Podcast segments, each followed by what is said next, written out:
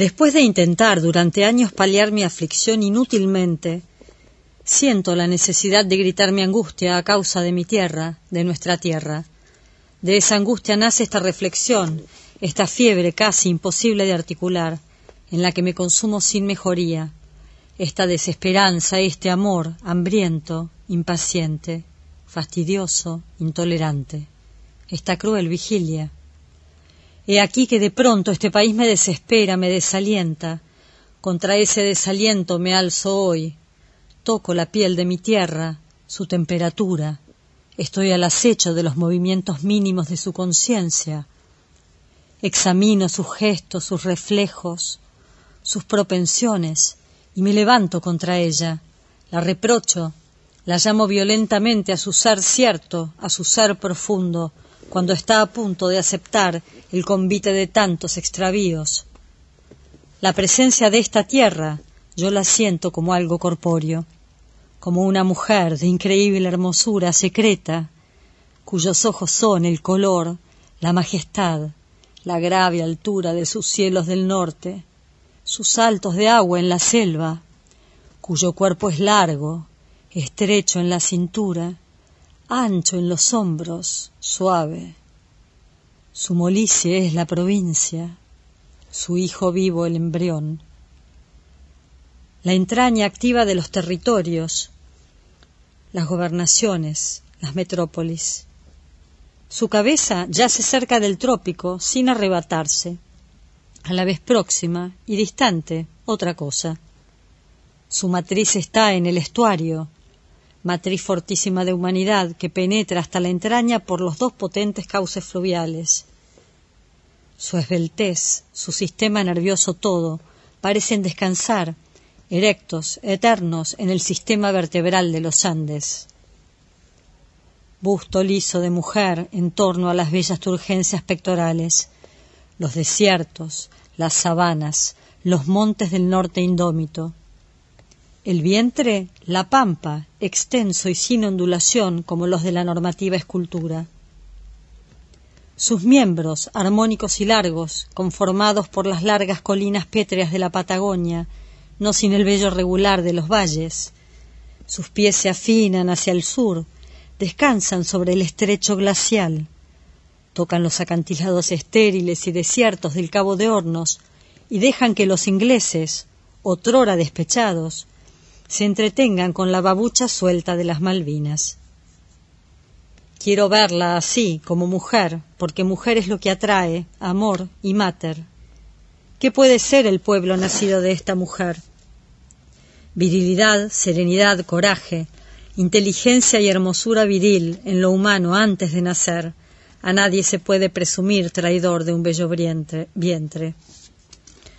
Hacia nuestra Argentina, argentinos insomnes, hacia una Argentina difícil, no hacia una Argentina fácil, hacia un estado de inteligencia, no hacia un estado de grito.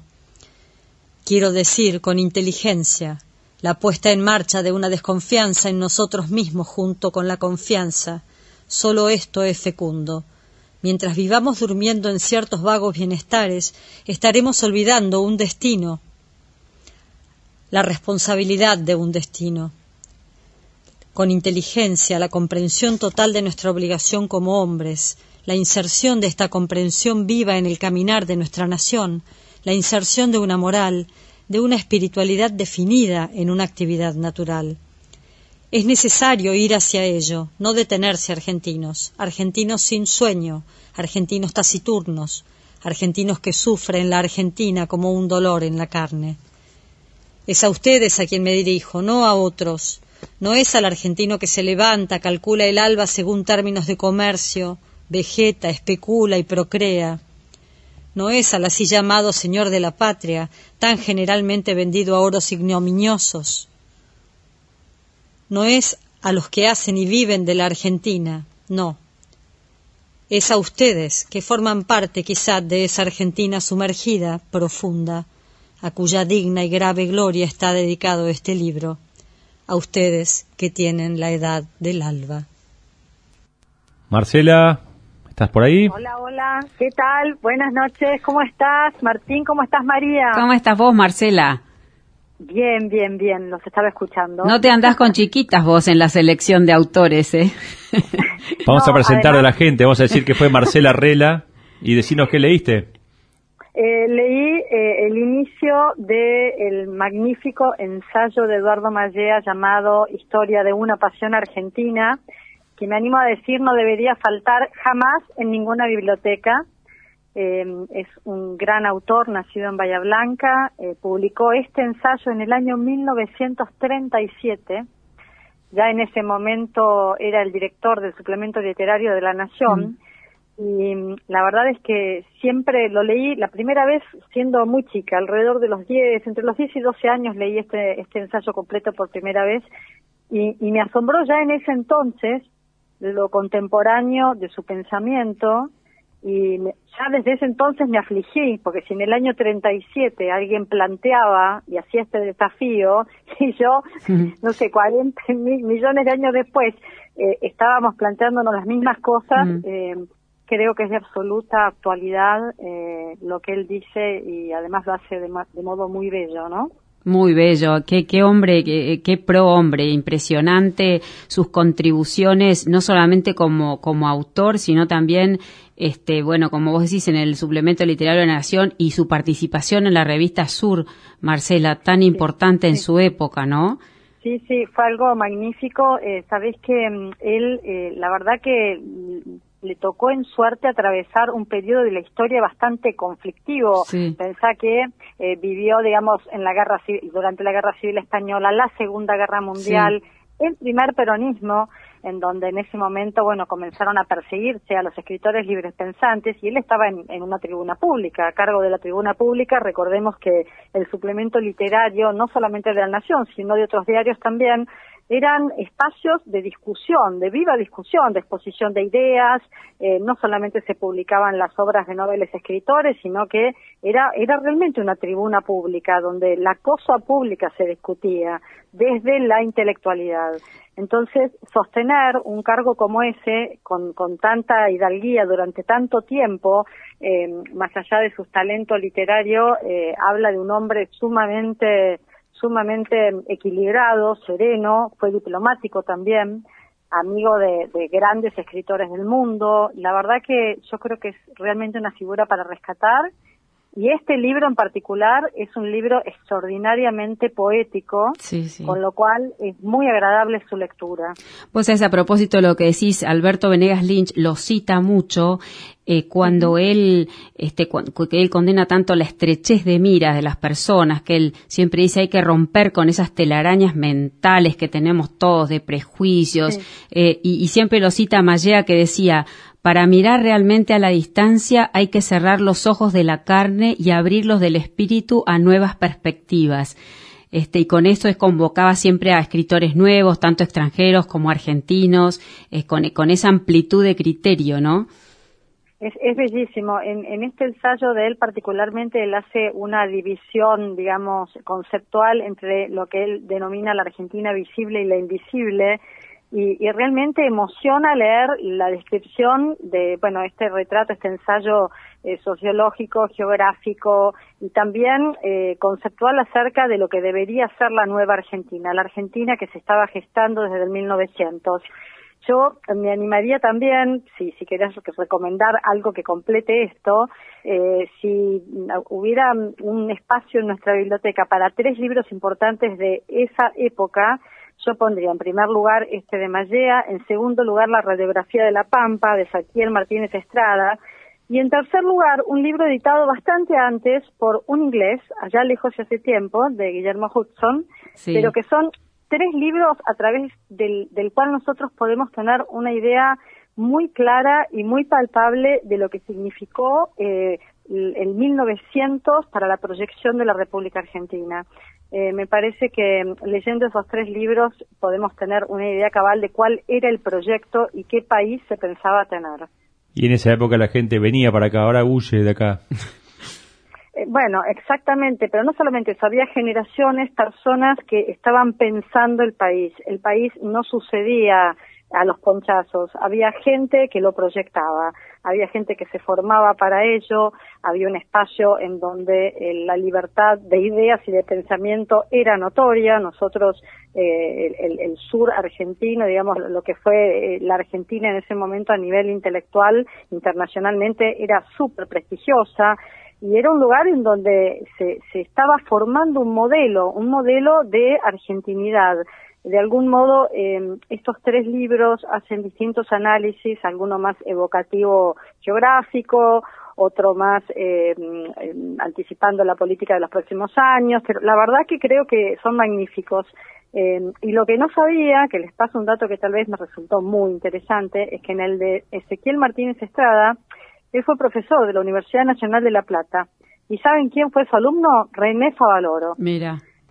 Eh, y yo y, si uno sigue, digamos, las ideas a través de las personas, a través del tiempo, uno se da cuenta la importancia de los grandes maestros, porque el pensamiento de Ezequiel Martínez Estrada decididamente fue algo arrasador en la vida de estudiante de Favaloro, porque si nosotros seguimos su, su trayectoria, podemos ver cómo abrevó de las ideas eh, sostenidas o las ideas aprendidas en esos modelos que se planteaban para la Argentina del futuro. Sí, pobre Favaloro que triunfó en Estados Unidos y vino acá a matarse para, para nosotros, que nadie lo valoró al pobre hombre. Bueno, estaba formado en una época en donde sus maestros eran toda esta gente, o sea, realmente hay que, a veces uno estudia, bueno, en las escuelas, incluso en las universidades, datos enciclopédicos, y el arte de, el arte de todos estos hechos que sucedieron eh, radica en poder eh, ponerlos en, tiempo, en, el contexto histórico, qué sucedía en ese momento, cómo se relacionan unos grandes hombres en la formación de otros, qué sucede hoy en día, cómo esta cadena, ese eslabón, eh, continúa a través de la historia, dónde falla, dónde empezó a involucionar. Sí, muchas veces viste que el, el alumno supera al maestro y viceversa, ¿no? Exactamente, exactamente. Así que bueno, no me pareció un poco era un poco extenso, pero creo que los deja con ganas de, poder eh, o ir a la biblioteca y, hacer una relectura o salir corriendo a comprarlo. no, es extenso, pero es lindísimo, Marcela. No, no, es muy lindo. La verdad que vale la pena. A mí me encantó, me encantó esto que elegiste, realmente.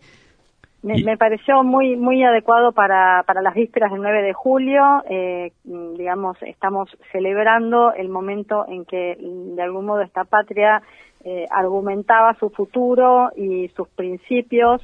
Y bueno, creo que es un buen modo de evocarlo y de celebrarlo. Sí, vos que hablas de biblioteca, está bueno sugerir que la gente en las casas no pierda el hábito de la lectura, que tenga en un rinconcito, aunque sea una casa humilde, cuatro o cinco libritos que se consiguen en cualquier lado por ahí. Hay veces que hay libritos de oferta o que yo, para que los chicos vean que hay un libro y que abrir un libro y, encontrarse con una lectura, porque si no, hoy en día cada vez vamos culturalmente más para atrás, ¿viste? Los, los libros, la verdad es que más allá de, de las nuevas ediciones bellas que uno ve, se consiguen de todos los precios, colores y tamaños. Hay ferias, eh, incluso se venden ediciones usadas bellísimas. Yo he comprado toda la vida libros usados, me encanta revisar, así que es algo también para hacer en familia, poder ir, no sé, a una plaza, un lugar y también las bibliotecas públicas. Que sí, Marcela, y también por, por, Mercado Libre, perdón que dé la, marca, pero no sabes la cantidad de libros usados que conseguís y baratísimo, te lo envían a domicilio.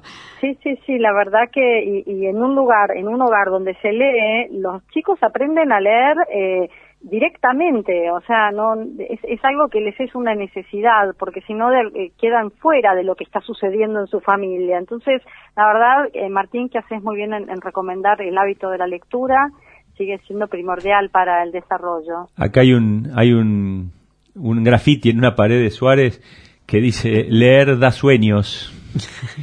que me, encanta. Magnífico, magnífico. Muy bueno, muy viste bueno. que todo el mundo hace la comparación que uno se duerme leyendo, pero dice leer da sueños. leer da sueños. acá, mira. hay un grafite en una pared alternativa poética, ¿cómo se llama esos que hacen los grafitis acá en Suárez? Es de acción poética. Acción ah, poética, sí, sí, hay unos grafitis muy buenos, sí. Qué buen trabajo. Sí, no sé si ellos habían puesto el de la sabiduría me persigue, pero yo voy más rápido. Ese fue otro graffiti que leí por acá una vez, que siempre le digo a mi hermano y le apeleo con eso, le digo. Sí, yo esta semana leí uno parecido que decía, la universidad me lleva a mil, pero yo voy caminando. ¿En la Suárez? No, no, ese lo vi por internet. Ah, ah, muy bien, muy bien. Pero bueno, Marce, muchísimas gracias por leernos siempre eh, temas tan lindos y tan bien leídos. Así que te mandamos... Así que bueno, Gracias. Y recuerden Eduardo Mallea, salgan a, buscarlo y hagan una relectura que creo que nos van a disfrutar muchísimo. Hoy Mallea no hubiera puesto la parte esa de las Malvinas en babuchas, lo, hubiera salteado porque no era políticamente correcto, pero era del año treinta y pico. Exactamente, eso lo decidí respetar el original y, no sacarlo porque de hecho tuve que acortar un poco el texto, pero esa parte era la más compacta y me pareció la más bonita para leer, como para provocar las ganas de volver a Y aparte que es lo que ¿eh? escribió el autor, por más que hoy no, hoy no, sé, es como, viste que estos tipos te quieren cambiar el Martín Fierro porque dice la palabra negra o negro. es una vergüenza. Es este, o Tom Sawyer no va más porque habla de un negro, viste, o qué sé yo, es un tema que respeta, hay que respetar lo que escribió el autor y si no les gusta que no lo lean, ¿no? Bueno, eso recae también en el cuento cuento de Blancanieves que quieren sacar el beso al final. Ah, porque es forzado, ¿no? Claro, porque es abuso. Sí, bueno, qué sé, ya estamos con todo eso. Es el absurdo, pero en, en, esos detalles también uno desconoce, más allá de, de esta de esta obsesión eh, insana que tienen por el monopensamiento, también eh, son personas que no que carecen de pensamiento conceptual, no pueden ponerse en, en, en tiempo en el tiempo y en el lugar, o sea, no pueden, no pueden. El pensamiento es tan lineal que en definitiva solamente comprenden una, un, un, un solo sentido de las cosas. Entonces, la verdad, hay que leer para no tener este tipo de pensamiento lineal y mononeuronal. Hay que ampliar los mundos, hay que leer todo tipo de ideas, hay que cultivarse. Así que creo que es el, mejor remedio, la mejor vacuna contra el tipo de pensamiento eh, totalitario. Bueno, gracias Marce, te mandamos un abrazo grande. Muchas gracias, eh, gracias María. Gracias, a vos, un beso. Chao, chao, hasta luego.